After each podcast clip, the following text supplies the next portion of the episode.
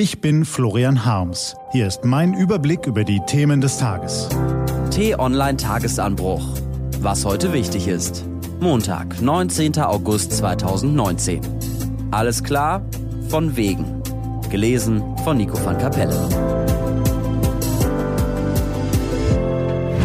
Was war? Eine unklare Rede ist ein blinder Spiegel, lautet ein chinesisches Sprichwort, das wir uns mal borgen dürfen, um es deutschen Spitzenpolitikern vorzuhalten. Da ist zum einen die CDU-Vorsitzende Annegret Kramp-Karrenbauer, die seit Monaten um einen Kurs ringt, heute dies sagt und morgen das und sich ein unwürdiges Fernduell mit Werteunionist Hans-Georg Maaßen liefert. Früher Verfassungsschützer, heute geistig nicht in bester Verfassung. Erst bringt sie ein Parteiausschlussverfahren gegen Maaßen ins Spiel, dann rudert sie zurück und will es doch nicht so gemeint haben. Ist sie mit dem Amt überfordert? fragt die neue Osnabrücker Zeitung.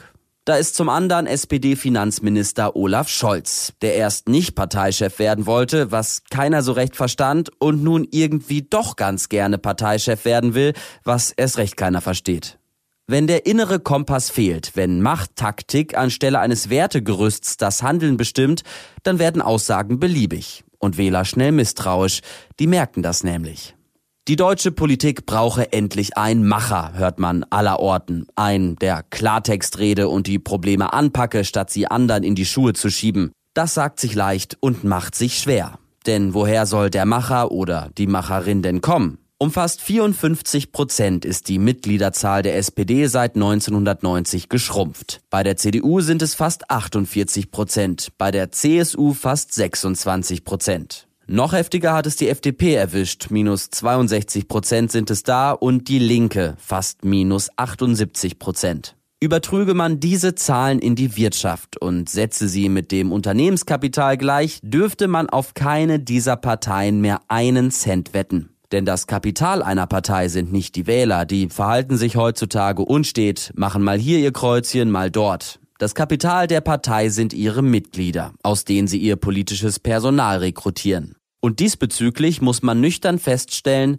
für die meisten Parteien sieht es düster aus. Nicht für alle freilich. Die Gewinner sind die Grünen, deren Mitgliederzahl sich seit 1990 um mehr als 82 Prozent erhöht hat, sowie die AfD.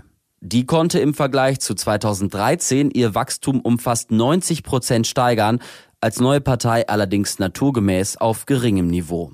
Doch die gegenwärtigen Regierungsparteien bluten aus.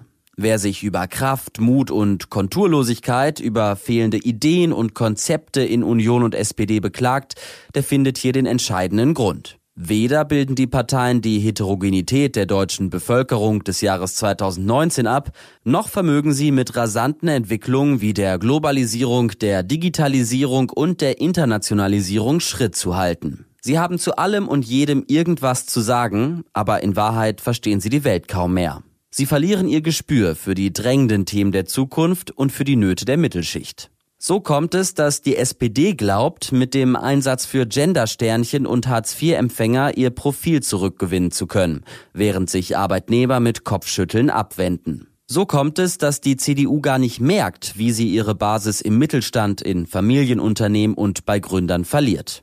Süddeutsche Zeitung-Reporter Stefan Braun fragt, wo ist der Zukunftsentwurf, wo das Bemühen, Debatten von vorne zu führen? Wo ist der Anspruch, als Initiatorin zu agieren, nicht wie eine Partei, die von den Entwicklungen überspült wird? fragt er in seinem lesenswerten Essay über den Niedergang der CDU.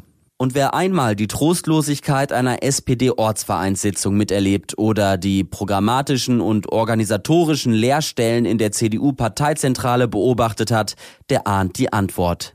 Es gibt sie nicht.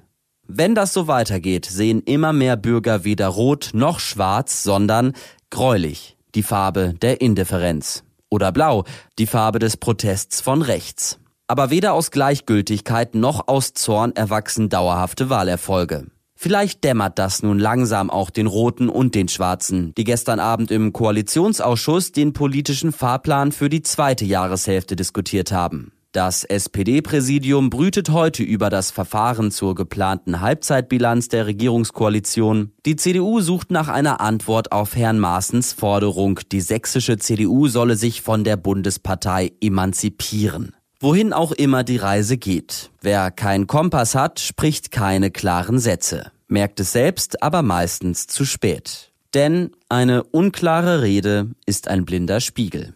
Wie viel wir doch von den Chinesen lernen können. Was steht an? Die T-Online-Redaktion blickt für Sie heute unter anderem auf diese Themen. Bundeskanzlerin Merkel reist nach Ungarn. Niedersachsens Innenminister Boris Pistorius und Sachsens Integrationsministerin Petra Köpping erläutern ihre Bewerbung für den SPD-Parteivorsitz. Und Nachrichten, die man vielleicht nicht mitbekommen hat. Diese und andere Nachrichten, Analysen, Interviews und Kolumnen gibt's den ganzen Tag auf t-online.de. Das war der T-Online Tagesanbruch vom 19. August 2019, produziert vom Online-Radio und Podcast-Anbieter Detektor FM. Wenn Sie uns auf iTunes hören, lassen Sie uns doch eine Bewertung da. Vielen Dank. Ich wünsche Ihnen einen frohen Tag. Ihr Florian Harms.